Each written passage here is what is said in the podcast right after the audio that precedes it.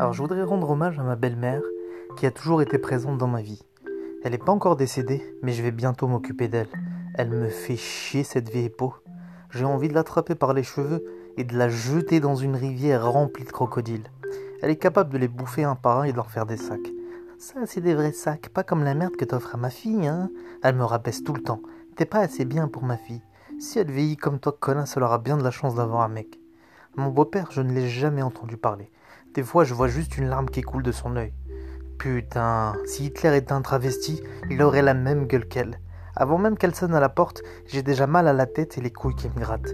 Je suis allé sur le dark web pour essayer de la vendre. Le site a planté quand j'ai téléchargé sa photo. J'ai organisé un voyage en Inde et je l'ai abandonnée dans un bus. Les mecs se sont violés entre eux pour éviter de la toucher. Quand elle reste dormir à la maison, je mets une veilleuse et je reste assis toute la nuit sur un fauteuil, avec une batte de baseball. J'ai pas confiance.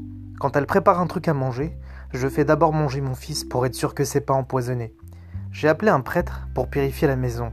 Quand il a vu ma belle-mère, il m'a dit Mon fils, le Vatican n'est pas préparé à ça. Quand je suis en voiture avec elle, les gilets jaunes me laissent passer en faisant un signe de croix. J'ai demandé à Benalla de la maîtriser. Il a rendu son passeport diplomatique et a promis de ne plus faire de bêtises. Elle aime tellement se souvenir des gens à qui elle a cassé les couilles qu'elle a envoyé chier Alzheimer. Le diable s'habille en Prada Non, non, non, non. Le diable que je connais ne sait pas s'habiller, il a de la moustache, une haleine de bite de cheval, et il veut me faire la peau.